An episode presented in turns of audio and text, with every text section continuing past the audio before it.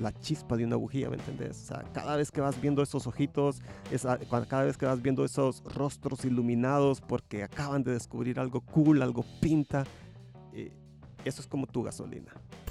No hay manera de que uno no se apasione por lo que uno hace. Y yo creo que ese fue mi caso. Eh, si algo yo voy a agradecer a la generación de profesores que colaboró conmigo en mi formación, en mi licenciatura en publicidad, es eso. Y la con mis libros, con mis eh, cuadernos, con mis lápices, mis marcadores.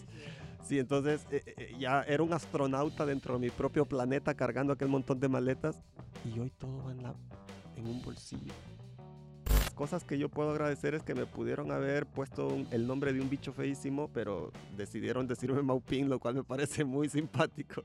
Este, y te digo, desde el año 2000 hasta hoy. Hola amigos, bienvenidos una vez más aquí a una vaina creativa, el podcast donde hablamos sobre marca personal, podcasting, creatividad y mucho más. Y en este episodio de hoy tenemos a una leyenda, a un educador que ha formado grandes personajes a nivel de comunicación aquí en Honduras, em, alguien de que me influyó también bastante para entrar al mundo del blogging y el podcast. Y estamos hablando de nada menos que el blogger y educador de grandes personajes, Mauricio Pineda, mejor conocido como Maupin. ¿Cómo está Maupin? Bienvenido a esta zona creativa. ¿Cómo está? Hola, hola, ¿qué tal? ¿Cómo está el público de Zona Creativa? Hola, Jean-Pierre, aquí contentos de estar con ustedes, emocionadísimos de compartir unos minutos y de poder eh, platicar y poder contar y poder abrir el corazón y poder abrir nuestra mente y poder eh, hacer traspasar estos pensamientos de un depósito a otro y vamos a ver qué pasa este día. Expectante. No, yo, estoy muy emocionado con esta entrevista porque es, además de mis padres, sería como la primera entrevista em, a un invitado em, en persona. Y para los que no saben, estamos aquí en el CAM, que este fue donde nacen las grandes ideas de muchos comunicólogos aquí en Honduras. Pero yo cuando inicié en el mundo de la comunicación, mi tía fue su estudiante, Larisa Espinal, que también ha estado colaborando con Podcasters Honduras y ahora está en, Panamá. Y ella me dijo cuando yo entré aquí a la carrera de comunicación, eh, me dijo, eh, métete con las clases de Maupin, él es súper buena onda y te va a enseñar un montón de cosas. Y yo, Maupin, ¿quién es Maupin? ¿Cómo surge ese nombre de Maupin y cómo, cómo ha impactado tanto este, para que otras personas que cuando salen eh, lo, lo den como referente, que meten sus clases? Bueno, vamos a ir por partes, como dice Jack el Destripador. y bueno, primero el nombre. Saludos a Larisa ahí donde está. Ojalá que nos esté escuchando. Si no, la vamos a regañar. yo creo que sí nos va a escuchar. Y eh, quisiera contarte que inicia toda esta andadura de Maupin en más o menos 1999 eh, todavía eh, las universidades en Honduras no tenían sus propios correos institucionales, así que lo que teníamos disponible todos en esa época, estamos hablando de hace casi 25 años atrás, eran los correos gratuitos. O sea, sí existían obviamente los correos corporativos, costaban una cantidad de dólares y eran escasos, no era tan accesible. Lo que teníamos accesible eran correos gratuitos como los populares Yahoo, los populares Hotmail. Y eh, pues obviamente todos creábamos una cuenta de correo gratuita en Yahoo y en Hotmail. Y mis cuentas de correo, eh, pues no, uno, no, uno, no, creaba en ese momento su propio... Eh, su propia dirección, ¿me entendés? Sino que vos metías tus datos y ya metiendo tus datos, eh, la misma este, aplicación te daba propuestas y te decía, puede usar este, puede usar este, y te daba una serie de opciones que estaban disponibles. Obviamente, Mauricio Pinedas habrán cientos en el planeta caminando ahora mismo sobre la superficie de la Tierra, así que ya me lo habían ganado y me tiró opciones y, vi que agarró las tres primeras letras de mi nombre y agarró las tres primeras letras de mi apellido y empezó a jugar también con el año de mi nacimiento y por ahí hizo una mezcla en donde salió un correo que todavía existe que es maupin68 hotmail.com y en el 2000 hicimos nuestro primer viaje académico de la carrera de comunicación y me tocó la dicha de que yo iba a ser el profesor acompañante. Y empecé un año antes, desde que supe, empecé con un año antes a hacer un grupo al cual yo venía alimentando y venía informando de todos los avances del proceso de este viaje. El viaje iba a ser en verano del 2000 a Barcelona. Íbamos a estar en Cerdañola del Vallés, en el campus de Universidad Autónoma de Barcelona, uno de los campus que tiene las mejores instalaciones de comunicación este, en el mundo hispanoparlante. Eh, y me, bueno, luego les cuento la experiencia, pero para poder animar a ese grupo, para poder em, tener a mi grupo unido, para tener a mi grupo inspirado y que nadie se me bajara porque teníamos una cuota, si se nos caía alguien se nos arruinaba todo el viaje. Logramos la cuota después de un año y cuando yo les escribía y les decía, miren, ya tenemos tal cosa, miren, ya tenemos tal cosa, miren, yo lo hacía todo por correo y les hablaba eh, a través del correo electrónico y ellos, entre ellos, luego cuando se reunían en los pasillos, en reuniones informales, ellos decían, me cayó correo de Maupin, porque ese era el nombre del correo de Hotmail. Y a partir de ahí, ese grupo del año 99, del año 2000, que me acompañó a Barcelona, al contrario, yo los acompañé a ellos a Barcelona, yo era el niñero ese día, en ese verano.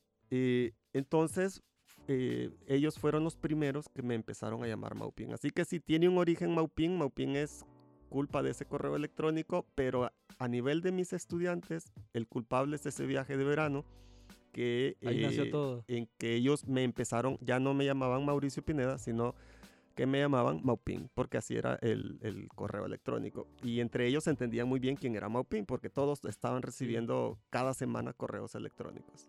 Me cayó correo de Maupin. ¿Dónde está Maupin? ¿Quién es Maupin? No. Ese grupo sí sabía muy bien y después se fue extendiendo, se fue extendiendo como la pólvora. Ahora es muy chistoso porque no hay ningún eh, ambiente en el que yo me desenvuelva en donde... Lean todo el nombre. En que ya nadie sabe quién es Mauricio Pineda.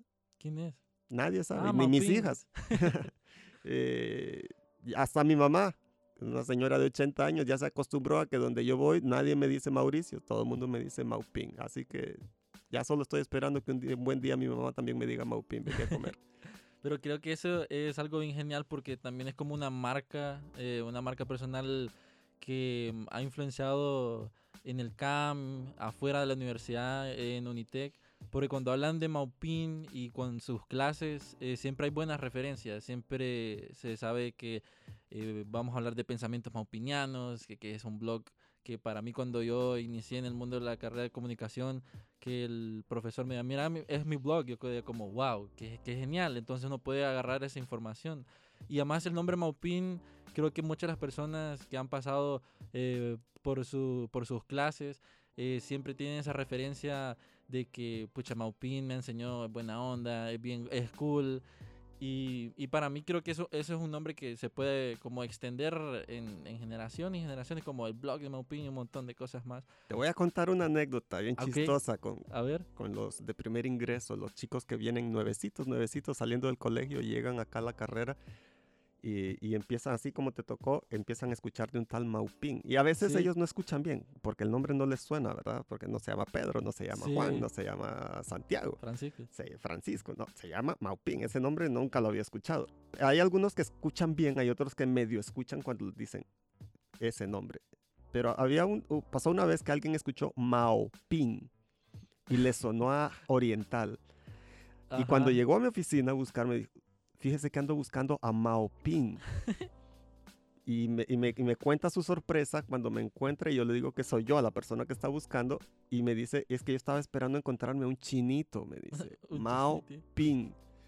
Eh, bueno, pues, chistoso, ¿verdad? Porque, bueno, son, cosas que suceden cuando ya, ya, ya tu nombre eh, cambia y que y dentro de las cosas que yo puedo agradecer es que me pudieron haber puesto el nombre de un bicho feísimo, pero decidieron decirme Maupin, lo cual me parece muy simpático.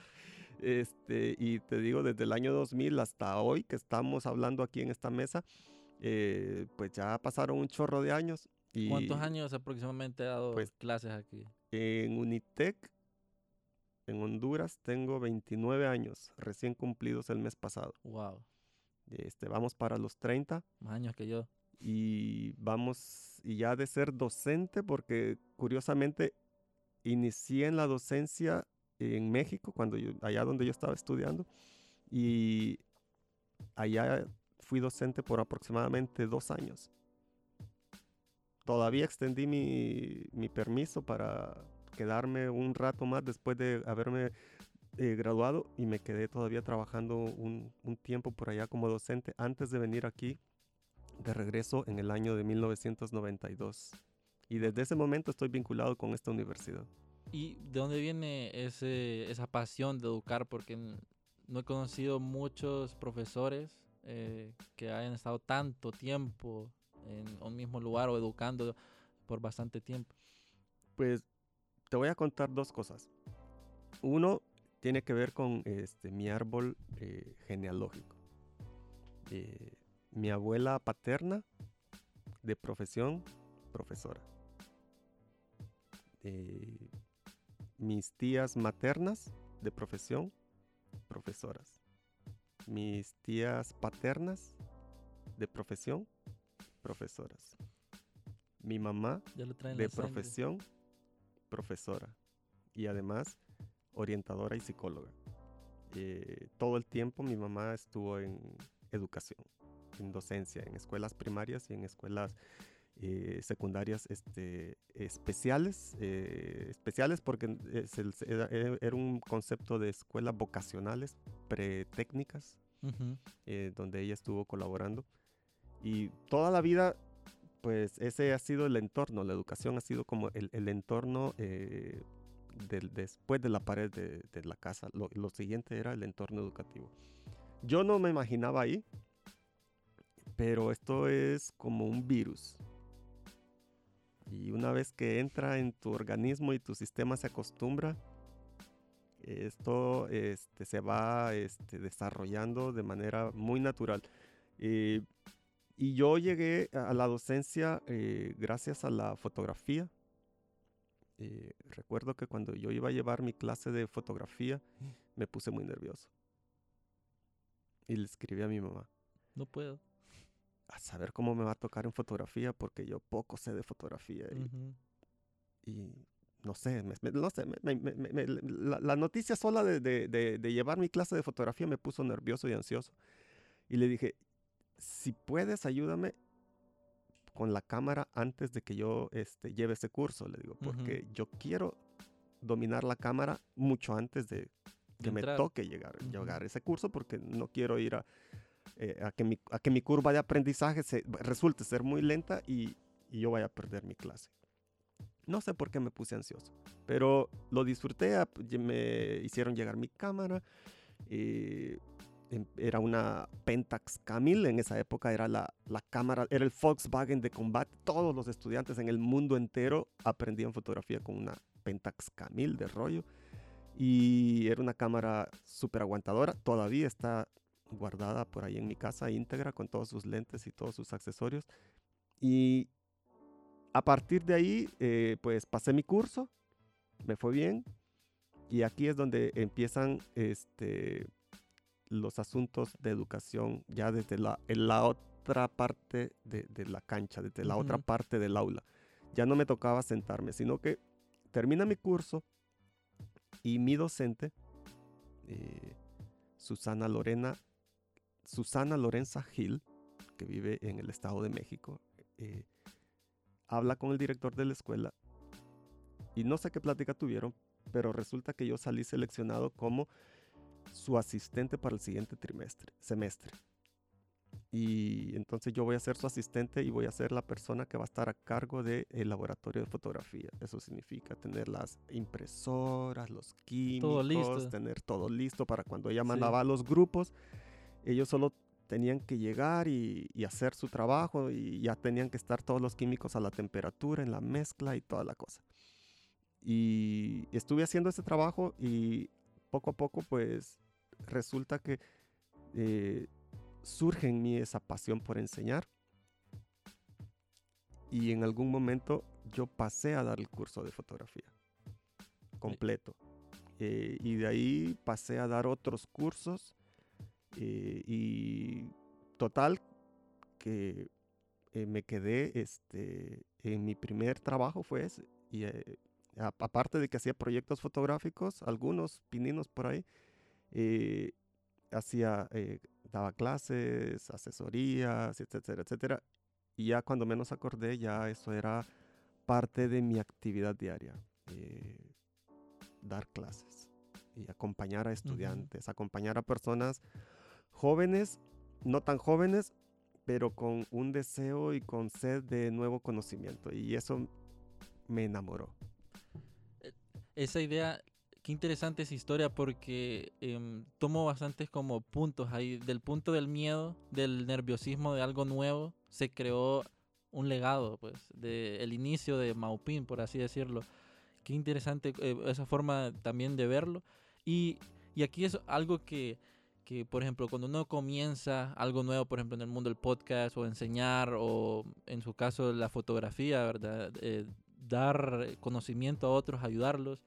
¿Pensó alguna vez, después de todo ese tiempo, em, haber impactado a tantas personas? Y me imagino que mira a sus exalumnos que pasaron eh, por usted, que ahora están en otros países y, y de que miran y también agradecen por, por, el conocimiento que usted les ha dado. ¿Se ha puesto a pensar sobre eso? Sí, lo pienso y me asombra. Eh, mantengo comunicación con muchos de los que han sido estudiantes míos. Ojalá pudiera mantener la misma comunicación con todos, pero pues a veces no es posible. Si alguien me está escuchando, ya sabe, me puede buscar por ahí y con gusto le voy a responder. Al DM dice. y tengo egresados que han pasado por mis aulas en Japón, en Francia, en España, en Italia, Chile, Argentina, Colombia,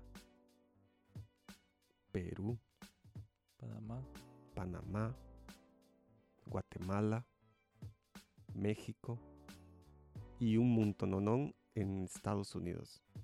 Eh, y otros que no me doy cuenta. Eh, Holanda, Alemania, tengo algunos también de nuestros egresados. Eh, y con todos mantengo alguna, por lo menos en los cumpleaños trato de, de, de, de saludarlos, y, trato de mantener la comunicación y trato de saber cómo les está yendo y trato de saber qué están haciendo y, a veces la plática se extiende y platicamos mucho y ahora soy yo el que aprende de ellos, soy yo el que aprende de las tecnologías que ellos utilizan, soy yo el que aprende de eh, los negocios que ellos montan, soy yo el que aprende de... Eh, sus posgrados, de sus maestrías, etcétera, etcétera. Eh, es súper guau. O sea, a mí me encanta eso y, yo siento que es como, de alguna forma, que es como una extensión de uno mismo. Sí, creo que el, el, pasar por los profesores, independientemente del tiempo que sea en secundaria, primaria, hace una gran influencia al profesional o a la persona de cómo va a ser su futuro si pasa por un profesor que no le enseña nada, no, no va a tener un futuro exitoso. Pero es bien curioso, de todos los profesores uno aprende. Sí. Y hasta de los que no fueron tan buenos profesores uno aprende. Eso es lo justo lo que no tengo que hacer nunca. Sí, entonces esos también te enseñan, esos también te ayudan. Y yo creo que los profesores son los culpables de que sigan habiendo profesores. Cuando uno se encuentra con profesores apasionados, eh, no hay manera de que uno no se apasione por lo que uno hace. Y yo creo que ese fue mi caso. Eh, si algo yo voy a agradecer a la generación de profesores que colaboró conmigo en mi formación, en mi licenciatura en publicidad, es eso. Yo te podría decir, el 60, el 70% de las personas que fueron a mi aula a compartir lo poco o lo mucho que ellos sabían, a compartir la valiosa o no tan valiosa experiencia que ellos habían tenido, lo que yo valoro, lo que yo atesoro es la pasión. O sea, ahí nadie llegaba aburrido a dar la clase de mala gana, ni, o sea, yo te puedo decir eso, o sea, me impresionaba, eh, porque mi, aparte mi horario no era fácil, yo los últimos años de la carrera los cursé de las seis y media de la noche a las diez y media de la noche, casi once de la noche salía de la escuela. Y, o sea que yo iba llegando a mi departamento a la medianoche, casi todos los días. Eh, y por eso podía dar clases por la mañana. Y fue muy importante para mí e- e- ese- esa pasión que, que ellos compartían, a pesar que ya habían venido de trabajar ocho horas, a pesar de que estaban, llegaban apasionados a contarnos su- sus cosas y, y- y eso yo creo que me contagió, eso creo que me captó. Sí, creo que la, la pasión es importante en todo, porque es como el fuego que lo ayuda a uno a seguir independientemente si el día ha sido cansado o no. Y creo que un profesor también es como tener la pasión de enseñar y mirar que esa persona aprende y va mejorando. eh, siento yo que tiene un impacto muy positivo emocionalmente eh, al Sí, ver... hay una recompensa Sí. emocional fuerte, fuertísima, fuertísima. Yo cuando eh, estoy dando mi curso presencial, ahora en, en, la- en la- en este formato de que estamos en casa dando la clase y los estudiantes están en casa recibiendo la clase, se pierde un poquito porque no podemos tener todas las cámaras encendidas, hay que estar atento a los recursos que uno está compartiendo, en fin. Y no- yo ya, ya, ya extraño de sobre gran manera cuando los chicos o las chicas hacen esos ojos de asombros, cuando van descubriendo algo que no sabían y las cosas empiezan a conectarlas en su mente y empiezan a sentir, ah, por eso tal cosa, ah, por eso tal cosa, y se les ve en, en el rostro que acaban de descubrir algo y se les ve en el rostro que han aprendido algo nuevo en ese instante.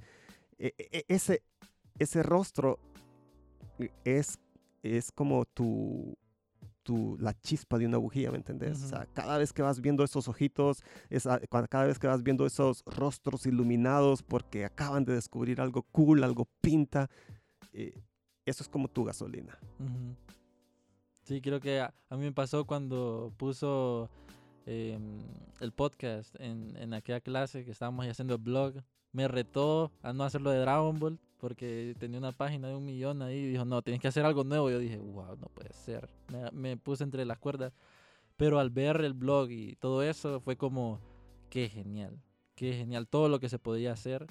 Y, y sé que muchos de los que nos están escuchando han sentido eso cuando descubren algo pues como, wow, se, se abrió un, un nuevo conocimiento en mi cerebro. Claro, como que el horizonte acaba de más. crecer Ajá. 400 kilómetros más, es más grande de lo que yo pensaba. Y es, más genial eh, cuando uno tiene un mentor, eh, un profesor que lo puede guiar. Muchas veces ahorita pienso yo que Google nos ayuda también a descubrir las cosas muy rápido. Em, pero no es lo mismo como platicar con alguien que esté al lado tuyo en un proceso de unos tres meses o un año, a que te va enseñando todo ese conocimiento y experiencia que ha adquirido durante el tiempo. Google no te puede dar eso. La experiencia de una persona no te lo puede dar. Claro, el acompañamiento es Sí. vital, o sea, el, el tener un tutor al lado, tener un mentor. Si puede, si ese tutor puede evolucionar y crecer a ser tu tutor, wow. Eh, muchas veces, y lo mismo pasa con los libros, o sea, uno lee un libro, Entra a otras eh, dimensiones.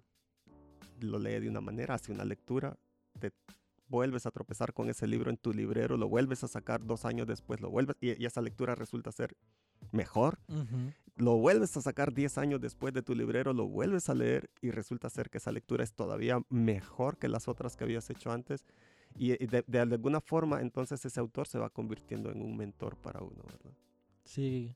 Pero no es igual que el acompañamiento. Como te digo, ver esos ojos cuando brillan, cuando descubren algo, ver ese rostro brillar, chispear, cuando se da cuenta de que esto conecta con esto, con esto y por eso esto. Y entonces ve con confianza el futuro y dice, wow, entonces yo significa que yo entonces puedo ir y construir y que eso significa que yo puedo ir y hacer y eso significa, o sea, cuando descubren ese potencial, eh, eso es mágico, mágico, o sea, eso ningún parque de Disney te lo va a dar. Sí, me imagino. Creo que es algo súper fascinante que lo deja a uno como, wow, por eso es que me levanto todos los días a, a compartir y, y venir al camp. Que de hecho el, el camp me imagino que tiene un montón de historias de, de cosas buenas, cosas malas, que se quiebran cosas, se mueven cosas, la niña del camp. Mm, Pero siento yo que el camp, para muchos de los que estudiaron comunicación y publicidad aquí en Unitec, es un sitio de mm, como de viajar a otro mundo, siento yo. Porque ahí nacen las ideas, se descubren nuevas cosas em, en la parte audiovisual. Y, y además es un, un lugar cool, como un lugar pinta.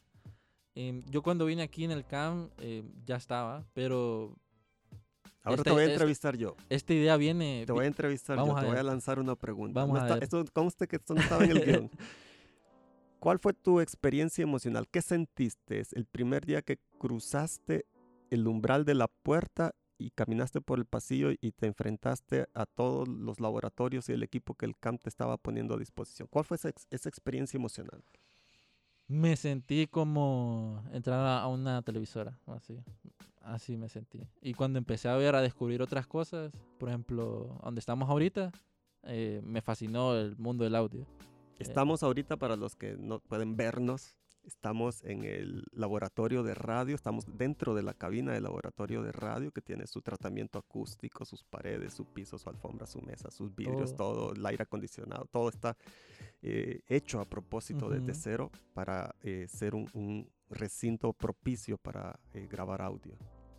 Y, y- y para añadir, em, siento yo que mm, son como tres lugares, por- por- son cuatro, por así decirlo. Esta cabina radio donde se hace todo lo de TV y que, es, que está aquí al lado, eh, la parte de fotografía y lo de controles. Hay más. Bueno, y la Hay de... más, tenemos serigrafía, tenemos serigrafía taller de también. diseño. No tuve la oportunidad, pero hay muchas emociones encontradas, porque siento yo que en cada clase uno aprendía algo nuevo, uno aprendía y experimentaba desafíos. Y ahora cuando uno pasa, yo me gradué en 2017 y a- ahora vuelvo atrás y miro, si no hubiese sido por esa clase no hubiese podido hacer esto. Qué bueno de que me pasó eso y al experimentar ahora ya sé cómo lo debo de hacer. Entonces es más como de gratitud también y, y una emoción de felicidad, porque aquí hay muchos buenos recuerdos, muchos buenos recuerdos y siempre hay buenos recuerdos. Así es. Bueno, el- ya el, el CAM ya va a cumplir una cantidad de años interesante. Eh, el CAM surge como una idea de una idea muy ambiciosa porque en Honduras no había nada parecido. Usted fue el precursor, ¿verdad? De, de este Sí, proyecto. estuve estuve cuando arrancó la idea. No fui el único, pero estuve cuando arrancó la idea eh, de tener algo parecido a lo que un amigo que trabajaba aquí, eh, Luis Valladares, observó en, en un- unos campus en México eh, y observó que allá tenían algunas universidades centros de medios y era un conjunto de laboratorios de producción para los futuros comunicólogos. Yo ya había tenido mi experiencia en Barcelona, en la Universidad Autónoma de Barcelona, en los veranos que me tocó, porque fui a varios veranos Ujú. acompañando estudiantes, tuve esa dicha y aprendí muchísimo eh, eh, de los técnicos, de los docentes, de los encargados, de, en fin, de- del personal de UA- UAB eh, y tanto de su edificio, de su diseño y de todo pensado no solamente para que tuviera características profesionales, sino para que también tuviera características eh, educativas. eh, y todo eso me impresionó y todo ese conjunto de ideas que había ido eh, eh, juntando de muchas universidades a las que he podido visitar, eh, las fuimos reuniendo y fuimos viendo qué se podía adaptar, qué se podía construir, qué se podía formar. Y un buen día, pues recibimos quizá una de las mejores noticias que pudimos haber recibido.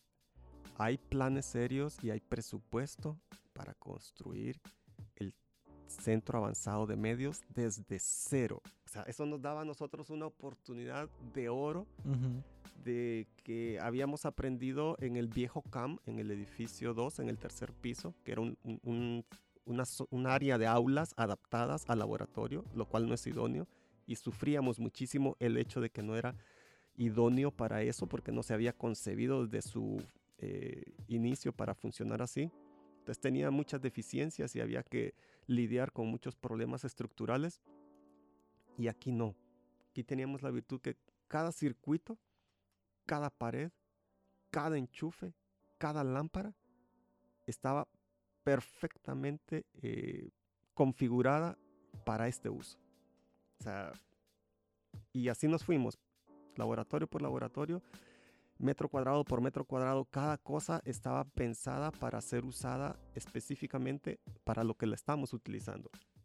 Y eso eh, pues nos ha permitido a lo largo de todos estos años este, hacer un poquito cada día de nuestra propia visión, que es eh, disponer, ofrecer al estudiante, a la persona que se viene a formar aquí, la mejor experiencia de aprendizaje audiovisual.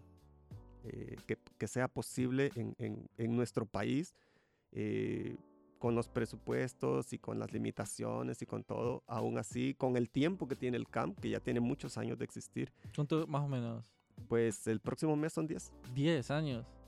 Wow. Parece mentira, pero 2010 ya son 10. inició, 2011. Sí. 2010, 2011 más o menos. Eh, y pues por ahí va. Este, es un sueño hecho realidad. Yo todavía cruzo la puerta y me pellizco. O sea, porque fueron casi 20 años deseándolo. Y, y, y según, habíamos, bueno, hablábamos eh, atrás de cámara de que usted estuvo día y noche aquí con, con otras personas, conectando y creando. ¿Cómo fue eso? Sí, bueno, cuando ya estábamos terminando el edificio, habíamos pasado ya la obra gris, ya teníamos paredes, ya teníamos todo. Pues ya nos anuncian la fecha de 2011 en que se iba a inaugurar el, el centro y tuvimos mucha presión por instalar absolutamente todo. Y habíamos estado trabajando como tres años antes en comprar todo. Cada vez que nos daban un presupuestito íbamos y comprábamos, esto va a ser para el nuevo camp. Y guardábamos esa caja. Y hubo cajas que se guardaron dos años, tres años, ahí estuvieron esperando.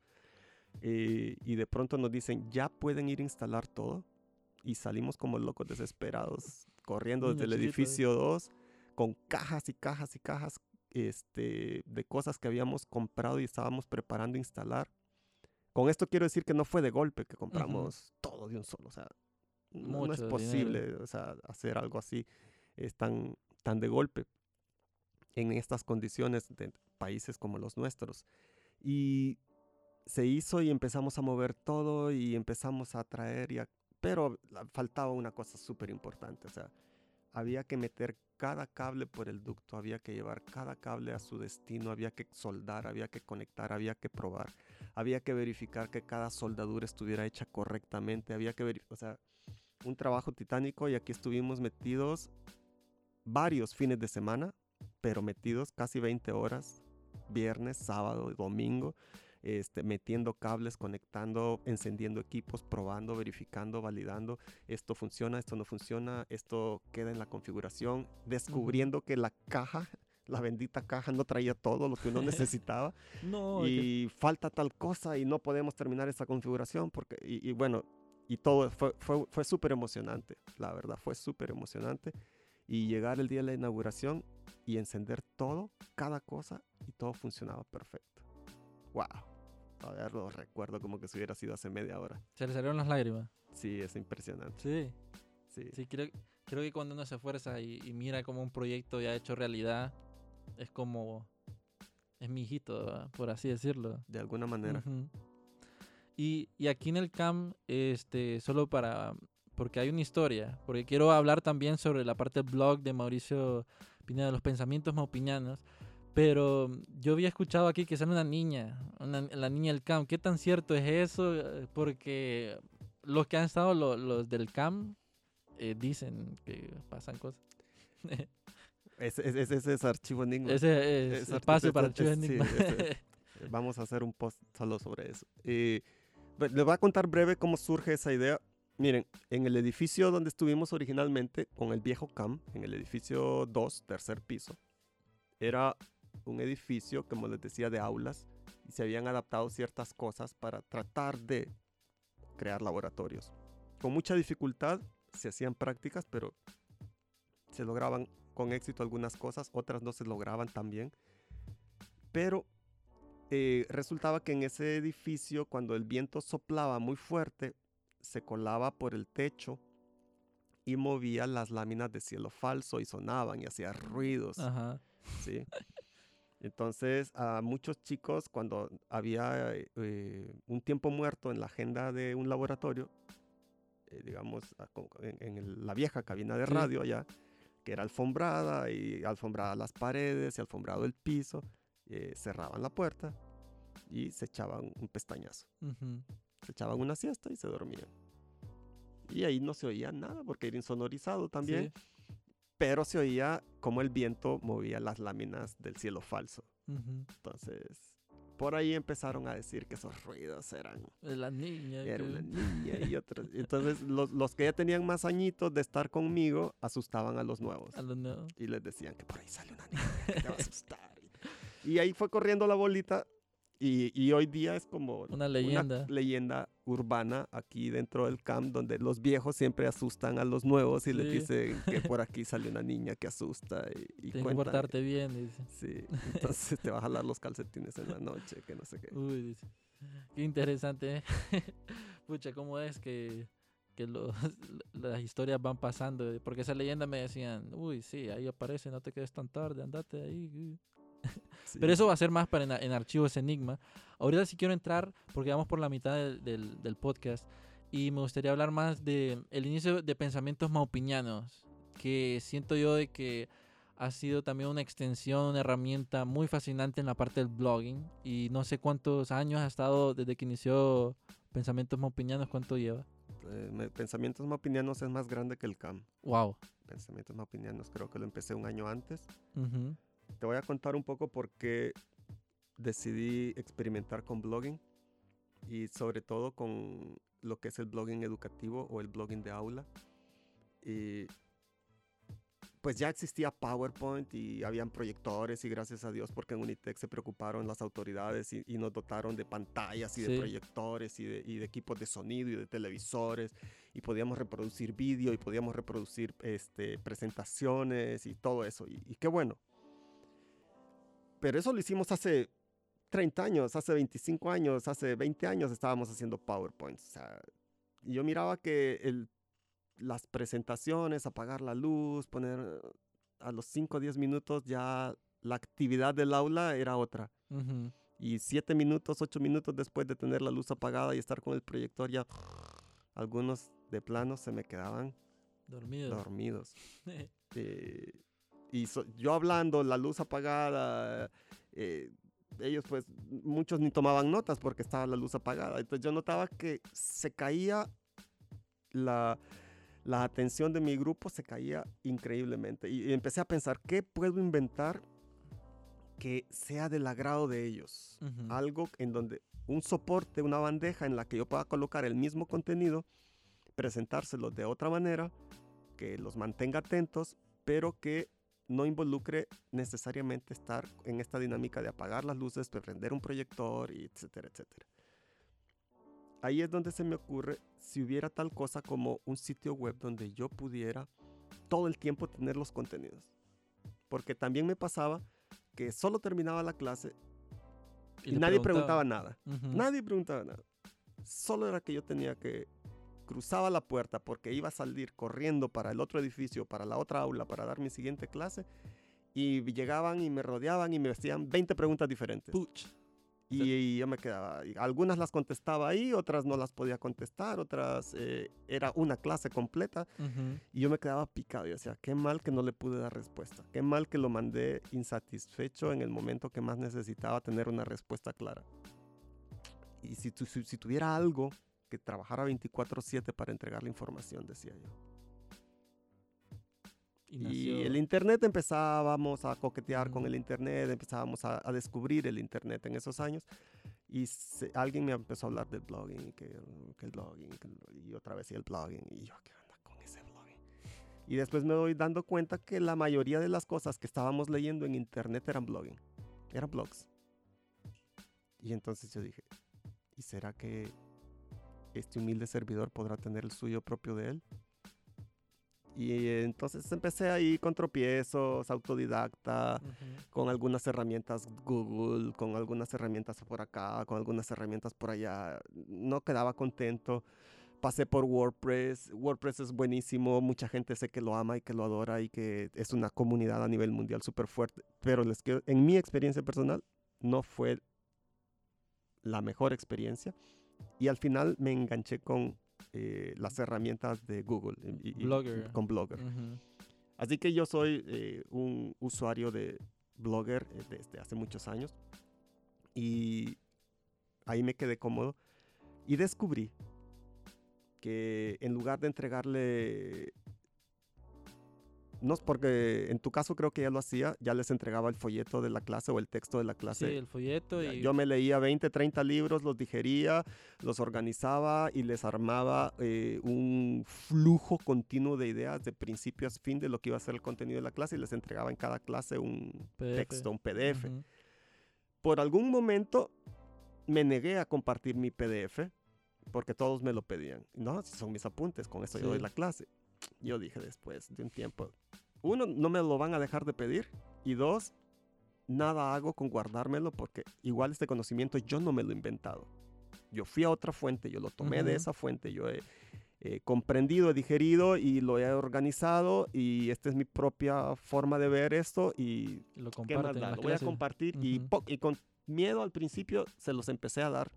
No habían plataformas educativas, se los daba por correo y eh, los estudiantes tenían el folleto, el texto en PDF del curso que desde el primer día. Así que ya sabían lo que iba a pasar mañana, pasado mañana, etcétera, etcétera. Y empecé a notar que funcionaba. Porque algunos, no todos, algunos lo empezaron a leer y lo leían con anticipación. Y otros lo leían post evento, o sea, terminaba la clase, terminaba el tema y se iban y leían el texto para reforzar lo que yo les había compartido en la sesión. Así que noté que el PDF funcionaba, pero seguía inquieto, si hubiera algo mejor. Y entonces fue cuando descubro que el blog tiene características multimediales. O sea, wow, aquí puedo meter fotos, aquí puedo meter infografías, aquí puedo meter texto, aquí puedo meter eh, vídeo, aquí puedo meter audio, aquí puedo meter música, aquí puedo linkear y, vincular. Eh, aquí puedo vincular todos los temas que yo he escrito y entonces cuando alguien pase por acá, de un solo le da link a esto y se va a una explicación más amplia porque quizás no es el momento ni ni es el tema que estamos tratando, pero este, eh, se relaciona. Y empecé a descubrir todo eso de, de, de, de, las cualidades multimediales y de los hipervínculos. Y yo dije, esto es. Y empecé tímidamente a escribir los primeros posts. Y después me sentí más en confianza. Y cuando yo ya me sentí como en confianza, como que los chicos empezaron a disfrutar más del blog. Queremos otro post de pensamientos más opinados, le decían. Lo, lo, genial de que yo he visto de pensamientos más opinados es de que, y creo que es lo genial del blog, ¿verdad? De que uno puede accesar cuando uno quiera. Por ejemplo, ahorita haciendo la búsqueda, antes de esta entrevista, yo me acuerdo que yo estaba en un curso de fotografía, ¿verdad? Para y me estaban hablando sobre ciertos términos. Y yo dije, pero yo me acuerdo que el Opina había hecho un post sobre eso y me fui al blog. Y ahí estaba la respuesta que andaba buscando porque era mucho más precisa. Y como herramienta de, de un profesional, eh, usted mencionaba y me mencionaba antes eh, que entrábamos a entrevista, de que mm, un profesional puede ser un, un comunicólogo, un periodista, es ¿Usted piensa que es necesario que tenga un blog o como un lugar donde pueda plasmar sus ideas? ¿O, o no es... o puede usar otras herramientas como para apoyarse así como lo que usted...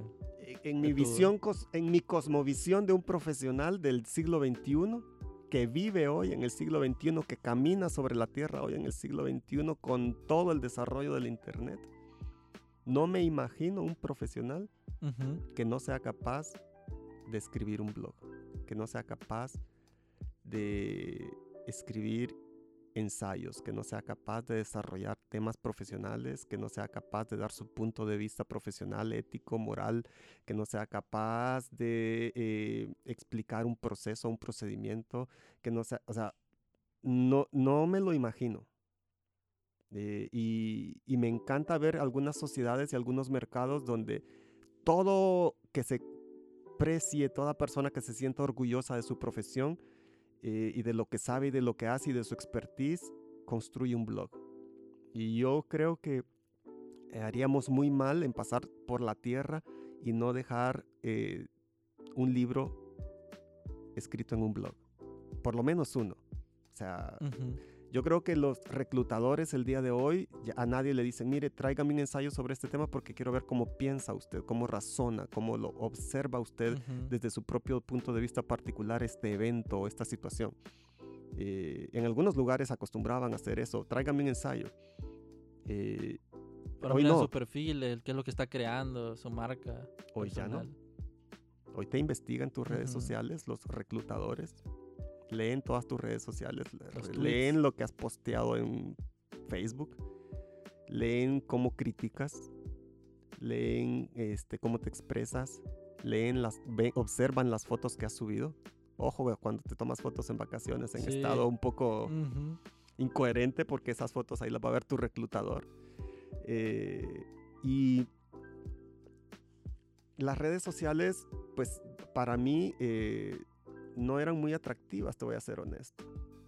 Eh, Iniciando do- 2010, que venía como también en auge todo lo, de- lo de redes sociales también. sí, y y yo miraba a los chicos que hablaban de las redes sociales y cómo se conectaban y contaban cosas, que descubrían algunas cositas interesantes.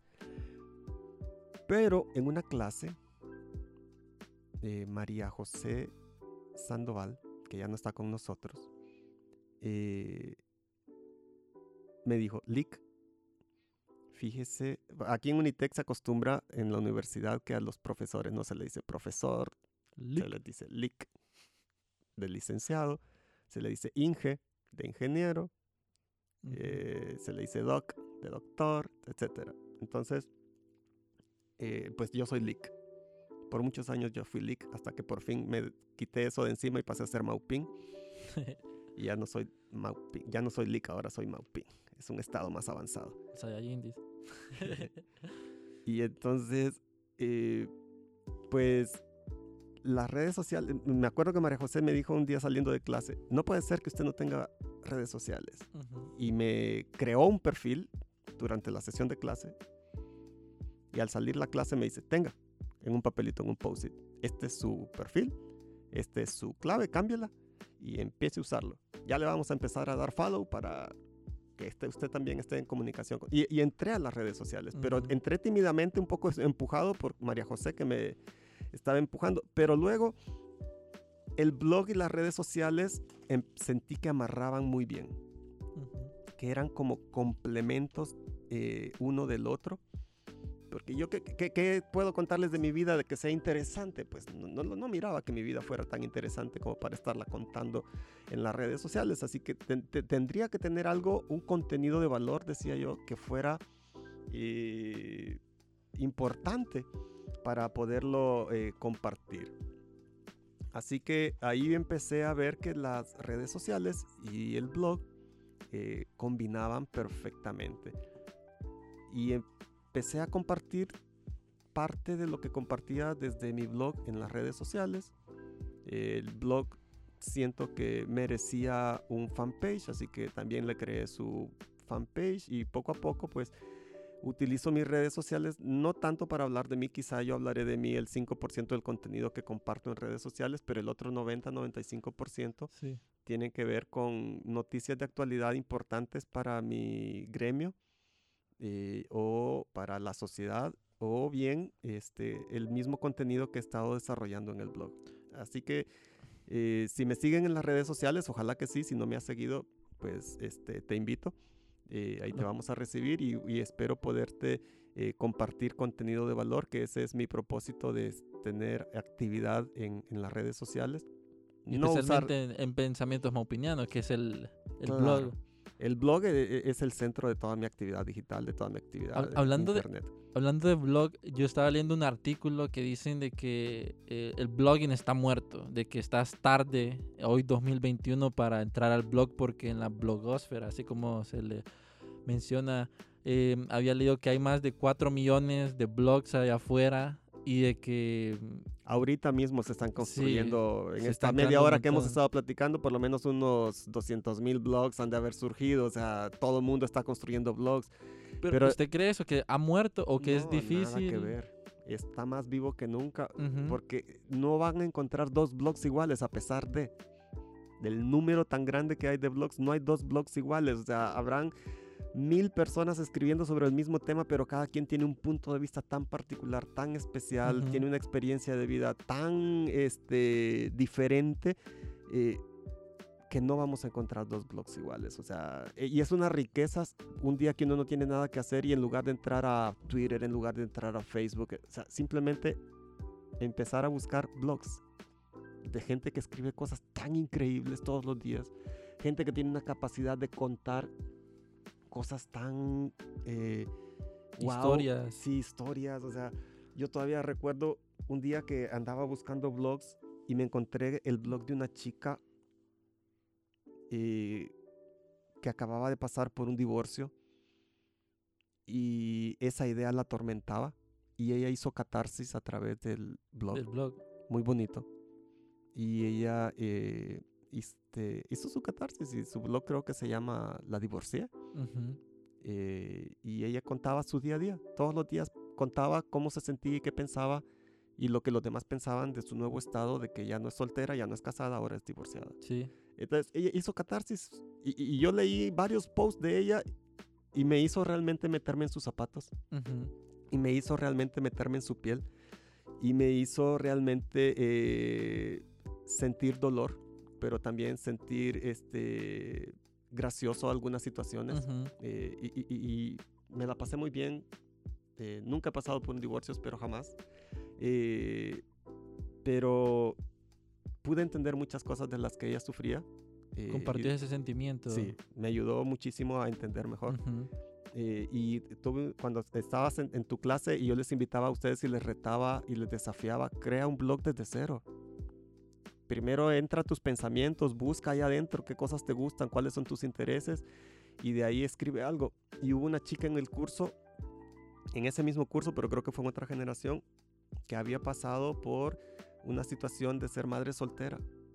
Y todavía esa idea todavía como que daba muchas vueltas en su cabeza. Y le enseñé el blog de la divorcié. Y conectó Y se inmediatamente. conectó inmediatamente y dijo, yo también puedo contar mi historia. Lo genial de eso, el blog, es de que está a la mano, pues uno lo puede utilizar también como para crear ese contenido de valor, pero también eh, para conectar con otras personas emocionalmente, como, como este blog. Siento yo que Pensamientos Mopinianos, Divorcié, Archivos Enigma, em, lo genial en el mundo digital es que el blog eh, te puede conectar a, a diferentes partes del mundo, eh, no solo en Honduras, eh, sino a nivel internacional.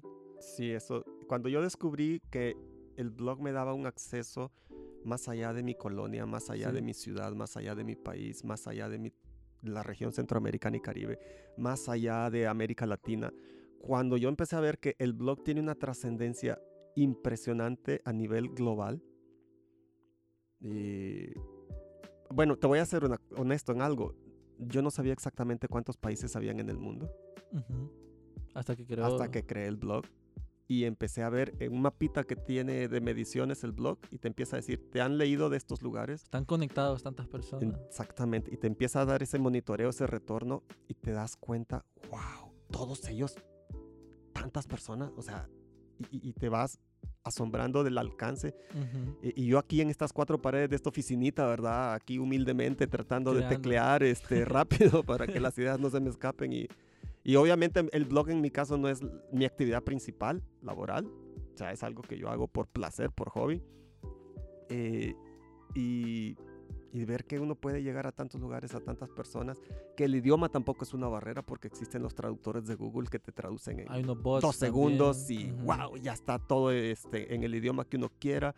Eh, en fin, me parece increíble ver el, el alcance que puede tener el, el blog. Eh, todavía, todavía me asombro, te voy a ser Ujú. honesto. O sea, ya descubrí que son más de 120 países en el mundo, eh, que hay territorios y que no sé qué, Sí. pero, o sea, eh, e- es impresionante ver que de todo el mundo te pueden estar leyendo y que no hay barreras de horario, que no hay barreras de idioma, que no hay barreras geográficas eh, y que uno tiene que aprender a escribir localmente para el público inmediato, pero también eh, eh, escribir de manera global para que todo el mundo en contexto, si viven en otra cultura y en otro país este, completamente distinto, de alguna forma puedan enlazar con tu historia. Yo, yo he sentido que para escribir un- en blog Y, y hablando internacional ya, ¿verdad? Es un escribir en idioma neutro, porque tal vez si utilizamos como esa jerga muy de hondureñismo o nativo, eh, no nos vayan a entender el mensaje que podamos puede, Puede ser que sí. Pero va a ser un ser que sí, pero en algún momento al inicio va a haber mucha confusión. Eh, hay que tratar de utilizar un, en el caso mío, procuro usar un español muy neutral. Eh, si hago menciones locales, inmediatamente trato de eh, explicarlas y ponerlas en contexto. y bueno, y se trata de eso, pues, conectar personas este, con personas a través de ideas, de pensamientos. Y, y hablando de pensamientos maupinianos y toda esa conectividad a nivel digital que ha creado, eh, he estado pensando porque en el blog eh, fue como el, el, inicio, ¿verdad? Está el podcasting que está muy relacionado al blogging. Este, ahora tenemos eh, video bloggers, eh, tenemos también a los streamers, podcasters. ¿Cree que esto sea el futuro de los creadores de contenido? Porque ahora se está viendo que bloggers solo se dedican a eso, podcasters solo se dedican a eso y viven de eso. Em, es increíble, es increíble toda esta revolución del conocimiento. O sea, la primera revolución del conocimiento la vivimos con Johannes Gutenberg cuando crea la imprenta y entonces eh, todo el, conocimiento que se transmitía eh, por la tradición oral eh, pasa a ser documentado en, manuscritos, pero después esos manuscritos se pueden multicopiar en miles de copias y ahora este, ya no hay que ser multimillonario para tener un manuscrito en casa, porque realmente había que ser multimillonario en la Edad Media y en otras épocas antes de la, de la imprenta. Pero la imprenta de Gutenberg democratiza el conocimiento porque ahora hay copias baratas que pueden llevar el conocimiento que ha estado por ahí por siglos en bibliotecas, inspirando a los hombres más notables, a las mujeres más notables. Ahora están al alcance de todos. Digamos que al alcance de todos con sus limitaciones físicas, pero encontramos que el Internet todavía nos libera todavía más y democratiza más el conocimiento. En este momento hay universidades, centros de estudio que te regalan programas de pregrado gratis eh, y puedes cursar todo el programa con solo tener acceso a internet. O sea, el que no quiera estudiar realmente es porque no lo deseó. Pero están ahí las opciones. Existen carreras completamente gratis, abiertas para que uno llegue, se inscriba y siga el curso y llegando el día termine su curso. Ahora, obviamente no te van a entregar un título, a menos que pagues por, sí, por, por, el, por, el, proceso de titulación y que ellos te certifiquen. Obviamente esa es la parte donde ellos recuperan su inversión. Pero el conocimiento está en Internet. Y qué mejor que sumarse a esta ola de compartir conocimiento. Y creo que la herramienta más ágil eh, la encontramos eh, en donde cada quien se sienta cómodo, en, escribiendo blogs, eh, grabando vídeos y, y, siendo youtuber o subiendo este, podcast de vídeo a cualquier otro repositorio en línea o grabando eh, podcast de audio como estamos ahora mismo este, y compartiéndolo a través de diferentes plataformas de podcasting. O este... Hay eh, TikTokers ahora que ganan Haciendo videos cortos o haciendo este textos, blog, eh, microblogging como Twitter y como Telegram. o como B en España también. en fin, hay muchas, muchas opciones. Yo creo que eh, lo importante es sentirse cómodo en alguna de estas plataformas y desarrollar contenido de valor y compartirlo y después eh, seguir creciendo en plataformas y llevar ese mismo contenido a otros soportes, a otras plataformas, a otras redes, este, para ir alcanzando este, cada vez auditorios más grandes eh, y ser un influenciador positivo, creo yo. Creo que eso es, es algo que está haciendo mucha falta.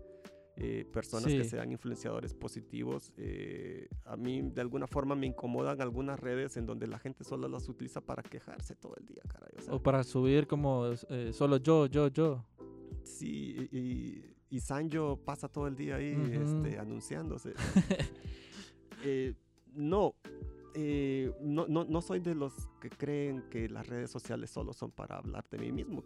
yo, yo, entiendo que habrá alguien que se sienta solo Sí. Y que las redes sociales de alguna manera le ayudan a, a sentirse en compañía de. Pero no solo contar que te pasan cosas malas y no solo estarse quejando y no solamente estar criticando y no solamente eh, estarse victimizando 24 horas, 7 días, 365 días del año y pobre de mí, ay de mí.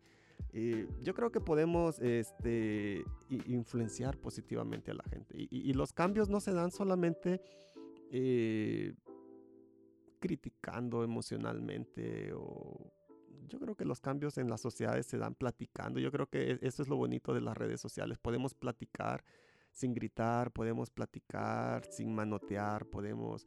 Eh, crear comunidades. Eh, crear comunidades, desarrollar comunidades alrededor de una idea, alrededor de un buen líder, alrededor de un buen, influenciador positivo. Podemos este, hacer todas estas cosas eh, que nos hacen mejores. Este, yo siempre recuerdo a William Burbank, un nerd judío de Nueva York que trabajaba en Grey Advertising en los años 60 que había creado grandes campañas y un día junto con unos amigos crean una agencia solo de judíos, nerds todos. Eh, se llamó Doyle, Den and Burbank, DDB. Ellos hicieron la campaña Volkswagen América, una campaña súper conocida a nivel mundial, icónica, y uno de los pensamientos de William Burbank que todavía eh, guardo con cariño es que decía, nosotros podemos embrutecer a esta sociedad. Es bien fácil, decía él. La podemos embrutecer y podemos llevarla al nivel más bajo o podemos levantarla y llevarla al nivel más alto. Así que si vamos a utilizar los medios de comunicación de alguna forma, si vamos a utilizar las redes sociales de alguna forma, si vamos a utilizar todas estas herramientas que en nuestra generación tenemos la dicha que se nos han dado. Aquí nadie, o sea, aquí nadie tuvo que poner a inventar nada, las cosas nos llegaron. Y poder utilizarlas de buena manera eh, para enriquecer y para engrandecer a las personas, yo creo que eso es dejar un legado importante. Sí, creo, creo que ahora estamos en una era en donde crear contenido es muy fácil. O sea, todas estas herramientas eh, que nos da Google o, el mismo celular, pues eh, todo, pues eh, eh, Gary Vee decía, documenta tu vida, tu proceso, cómo estás mejorando, eso es contenido porque la gente conecta contigo. Hay, les recomiendo un libro, se llama el de Gary Vee, este, es Crunch It, en, en español sería Hazle en Grande. Es un libro súper genial donde habla también de cómo creadores de contenido en ese proceso han influenciado con una idea. Eh, con unidad, utilizando las herramientas como el blog. Eh, hay muchas historias de blogs, eh, podcasts que hicieron videos y cómo han alcanzado millones de dólares creando contenido porque nicho de personas siempre va a haber. Eso creo que es algo... Bueno, las comunidades han creado películas. Sí. Las sombras de Grey surgió en una comunidad, era una comunidad de mujeres que hablaban de sus ideales sexuales eh, vino alguien con alguien vino, tomó todos eso, esa metadata, toda esa big data de todos los comentarios, de sus anhelos, de sus sueños, de sus aspiraciones, todo en torno a, su propia sexualidad. Y le dieron forma a través de unos personajes y construyeron una saga de libros y una saga de películas. Eh, y todo eso es un trabajo colectivo. Eso surgió de una comunidad de mujeres que empezaron a hablar de sus cosas. O sea, imagínate. Qué interesante. eso no me, no, me lo, no me lo sabía eso, pero qué interesante porque a través de las comunidades pueden surgir muchas ideas y quiero tocar algo porque ya estamos en la etapa final del podcast y mm, usted habló sobre eh, influenciadores positivos, que es algo que muchas veces en las redes sociales urgen. Urgen Mm, y, también creadores de contenido que tienen eh, ese contenido de valor, porque se habla mucho de los influencers eh, a nivel eh, regional o a nivel internacional, pero solo tienen muchos likes, no te dan un contenido de valor que vos vayas a aprender. mucha gente critica eso, que hay otros creadores de contenido que tienen muy pocos likes o tienen muy pocos, muy, muy, muy poca gente los conoce, y es porque estas grandes personas eh, se los están comiendo. Creo yo que en Honduras eh, no he conocido o no he tenido la oportunidad de conocer eh, muchos bloggers. Sé que hay muchos bloggers, pero ¿qué piensas sobre eso? De que debemos de crear más una comunidad de, de creadores de contenido de valor alrededor de, de blogging, podcasting, para también competir. Claro que sí. Este bueno, hay mercados, estábamos hablando fuera de micrófonos de mercados este, hispanoparlantes, donde hay un desarrollo del blogging, wow, increíble. Pero creo que el, mayor eh, escenario de desarrollo del blogging es la blogosfera anglosajona, la que se escribe en inglés. Eh, fue la primera. Nos lleva mucha ventaja a las demás blogosferas. Años luz.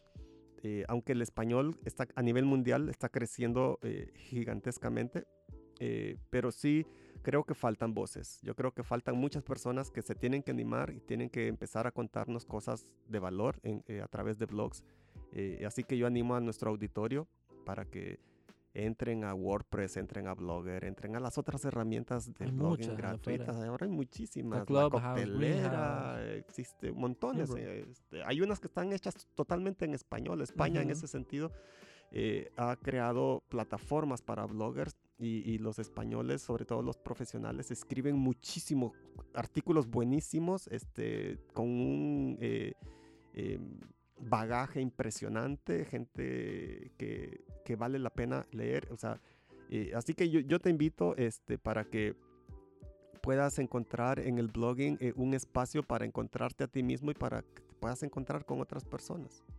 Sí, creo que eso es lo genial y también yo animo porque la comunidad podcasters está creciendo y mucha gente tiene esa intención de contar algo y tal vez mucha gente no se le yo me he quedado corto ahí, este, me, siento rezagado porque eh, aunque... Eh, la pregunta a la gente. ¿Les gustaría que el Maupin, el gran Maupin, tenga un podcast? Si, si ustedes quieren que el Maupin tenga un podcast... Frecuente, porque tengo un par de intentos por ahí. Sí, compartan este, este, este podcast y con el hashtag Maupin queremos un podcast para ver qué, qué es lo que sucede. Pero eso es lo genial, pues uno puede comunicar, sentarse, micrófono, hablamos del micrófono, eh, del celular, digo, eh, grabarse y compartir algo. Bueno, yo ahora me parece tan guau el hecho de que yo pueda entrar con mi smartphone a la aplicación de Blogger y desde ahí tener control absoluto de mis blogs y si se me ocurre escribir una idea, ahí mismo empiezo a escribirla si se me ocurre editar algo que había escrito algo, si se me ocurre actualizar algo porque surgió una nueva información que yo escribí sobre ese tema hace 10 años, yo la puedo ir y actualizar. Eh, o sea, me parece que todo esté tan al alcance de tu dedo, que todo esté tan inmediato, este, eh, que no hacer nada se me hace así como que demasiado. O sea, si todo lo tengo en el bolsillo, yo, yo todavía me asombro, yo les decía a mis chicos de clase, como eh, para hacer mis trabajos de la carrera cuando yo estudiaba publicidad.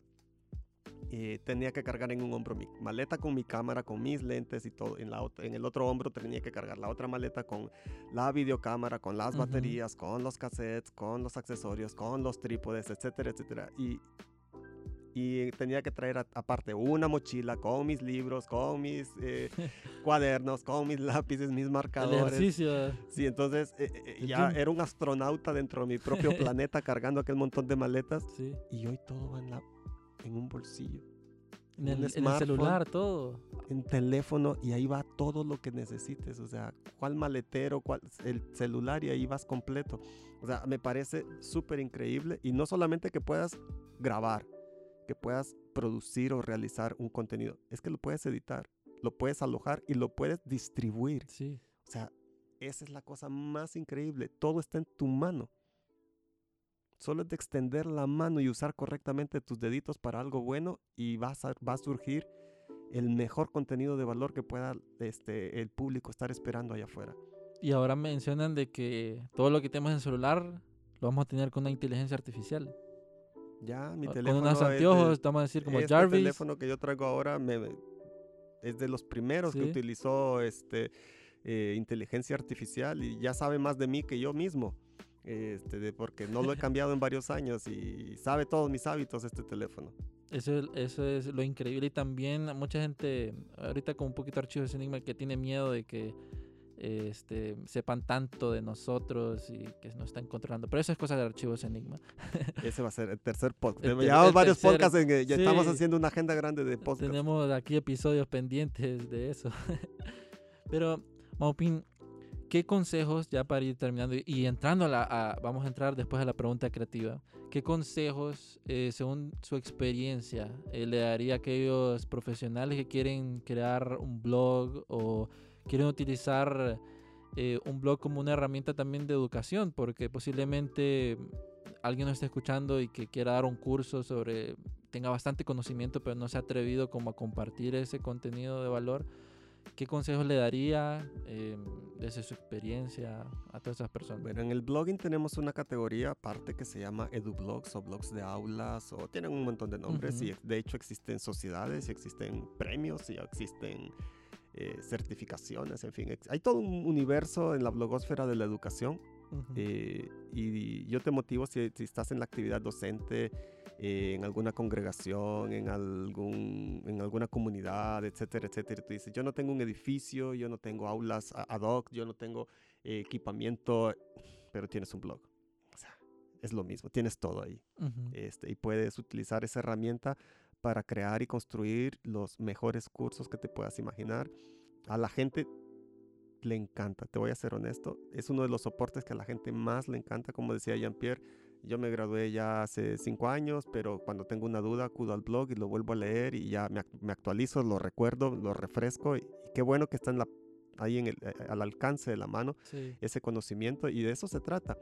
Eh, el conocimiento no vive encerrado en una biblioteca, el conocimiento no vive encerrado en un aula, el conocimiento se puede liberar y se puede extender y se puede democratizar a través eh, del blogging, a través de los youtubers, a través del streaming, a través del podcasting, eh, a través de todas estas, herramientas que tenemos, este, líneas de tiempo en línea, en fin miles y miles de herramientas que podemos este, aprovechar, este, dirigir eh, y utilizar para educar, para enseñar, para que esta sociedad se supere, para que seamos mejores personas, para que nos entendamos mejor, para que nos respetemos más, para que podamos eh, entender un poquito lo que es caminar dentro de los zapatos de alguien que es diferente a nosotros.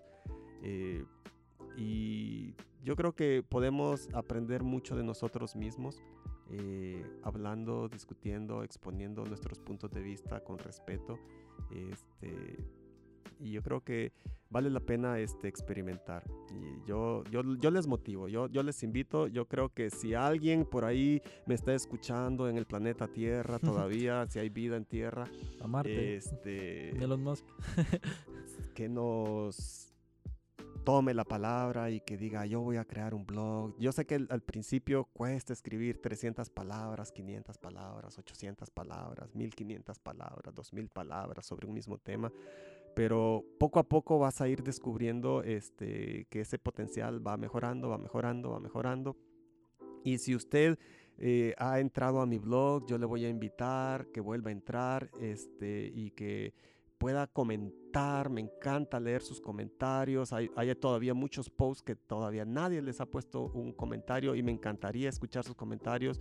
Hoy Jean-Pierre me dijo que me ha visitado, pero me encantaría que Jean-Pierre un día entre al blog y me diga, mire Maupin, estoy leyéndolo y me está ayudando y me está sirviendo. ¿Por qué?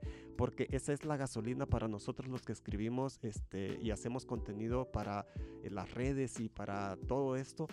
Eh, que alguien se acerque y que nos diga a través del mismo soporte, yo te estoy este, parando bola, yo te estoy leyendo, yo te estoy escuchando, yo te estoy siguiendo, yo soy tu fan, eh, yo me nutro de tu contenido, yo este, aprovecho, yo aprendo, yo me desarrollo, yo estoy aprendiendo a ser una mejor persona. O sea, que nos digan un poquito de qué está sucediendo, cuál es tu proceso cuando nos lees, cuál es tu proceso cuando nos escuchas, cuál es tu proceso cuando nos observas a través de un vídeo, o sea, que, que nos cuentes un poquito de eso. ¿Por qué? Porque es eso nos motiva a seguir porque hay días que uno dice, ay no, qué flojera, hoy no voy a escribir nada, ay qué flojera, hoy no voy a grabar nada, ni voy a editar.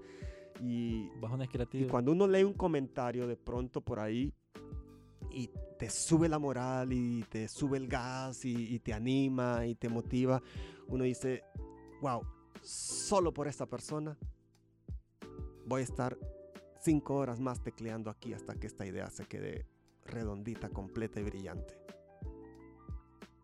Qué genial. Sí, porque igual los comentarios no solo en el, en el, en el blog, sino también un mensaje al, al DM en la página como me ayudó bastante eh, lo que ha escrito y, muchísimas gracias. Creo que a los podcasts y todos creadores de contenido, eso es gasolina, eh, una persona, una persona que uno ayude es como ocupo seguir, seguir, porque yo no sé si esa persona lo va a compartir a más personas. Claro Con sí. una persona que ustedes logren cambiar, han, han cambiado el mundo. Eso es Así lo es. genial. Este, cada comentario, ustedes no se imaginan el impacto que tiene. Si tú tienes a un... eh, sigues a alguien que te apoya, que te anima, que te, o sea, ¿qué, qué te cuesta eh, retornar un poquito de ese ánimo que has recibido? ¿Qué te cuesta re- eh, retornar un poquito de ese conocimiento que has aprendido?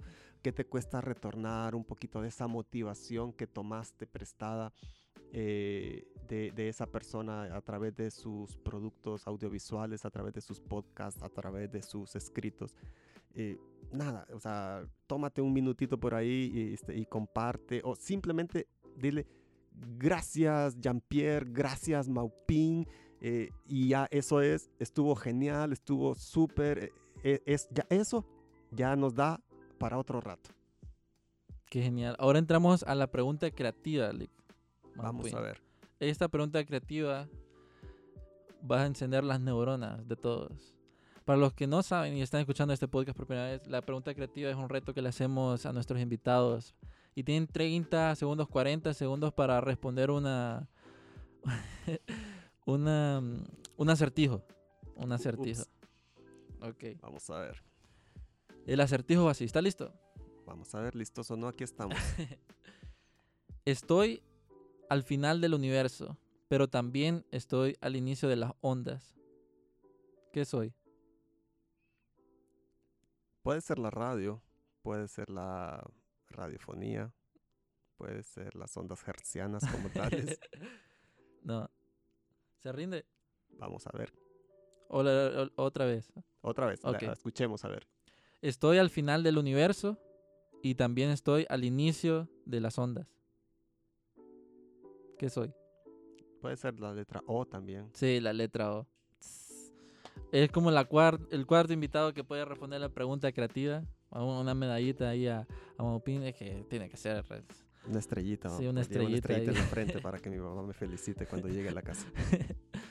Bueno, ha sido un placer, eh, un honor eh, poder hablar con ustedes sobre estos temas súper interesantes y sé que eh, nos podemos extender dos, tres, cuatro horas hablando. Podemos hacer 300 pensamientos Sí. más, no hay problema. No hay problema, aquí hacemos una maratón y... Ojalá alguien me diga a través de este medio, a través de este soporte, Maupin, éntrele al podcasting y lo vamos a pensar.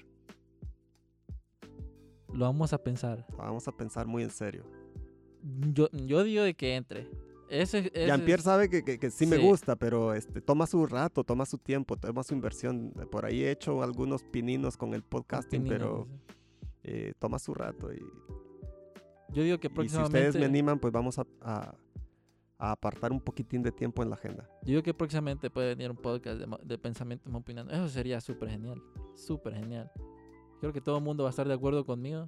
Y si está de acuerdo conmigo, mándele un mensaje a Limón haga su podcast, mándele un DM o escríbele ahí a Pensamientos Opinando en su blog. Hay un, si, si alguien es curioso y tiene todavía por ahí la aplicación de SoundCloud, busque Pensamientos Maupinianos en SoundCloud. Y ahí hay unos poquitos podcasts. Para que mire el- qué es lo que... para- y, y- y trailers. díganme, a ver si sígale o mejor Sí. jubílese, ya no sigan esto. Nada, nada. les- bueno, no, ha sido un placer tenerlo aquí en una vaina creativa y esperamos tenerlo nuevamente eh, compartiendo todo ese conocimiento y le deseo los mayores de los éxitos y que siga creando más profesionales a nivel mundial y de que mm, su esencia siempre siga hacia adelante. Gracias, gracias Jean-Pierre, gracias a todos los amigos que nos están escuchando y que nos han escuchado, gracias por su fina atención, les agradezco un montón. Ojalá haya otra oportunidad, este, vamos a desafiar a Jean-Pierre a ver si nos invita nuevamente y con gusto. Va a ser un placer estar con ustedes y compartir algunos minutos de mi vida eh, platicando de cosas que nos interesan a todos. Solo para terminar, eh, ¿dónde lo pueden contactar? Eh, todas sus redes y blogs y todo. Bueno, mis blogs más conocidos son www.pensamientosmaupinianos.com. Ese es un blog especializado en temas de comunicación, publicidad e internet, fotografía, cine, televisión. Y también tenemos eh, un blog muy personal, porque yo creo en el más allá, yo creo en la vida eterna, yo creo que hay algo más allá después de esta piel y después de estas neuronas que se van a comer algún día los gusanos. Eh, y escribo un blog que se llama el estudio semanal.blogspot.com y hablo acerca de ese otro mundo, ese otro universo que nos espera más allá. Así que si a alguien le interesa también, por ahí nos puede leer. Y les vamos a agradecer sus comentarios. bueno amigos, ya saben, eh, todas las redes del gran Maupin, la leyenda aquí. Y bueno amigos, ha sido otro episodio de Una Vaina Creativa. Esperen más invitados geniales aquí en el podcast. Y recuerden de que en Archivos Enigma estamos participando en los Latin Podcast Awards. Entonces les vamos a dar el link para que puedan votar por el podcast Archivos Enigma. Y recuerden si quieren saber más del mundo del podcasting, marca personal, están mis redes como Jumpy Cruz, en donde compartimos mucha información y van a tener todo lo necesario ahí para crear sus podcasts. Y si hay un podcaster hondureño quieren crear un podcast, también me pueden contactar o unirse a la comunidad de podcasters de Honduras, Hondupod, eh, que estamos en Discord. Entonces nos llegamos por allá y esto fue Jumpy Cruz en una vaina creativa.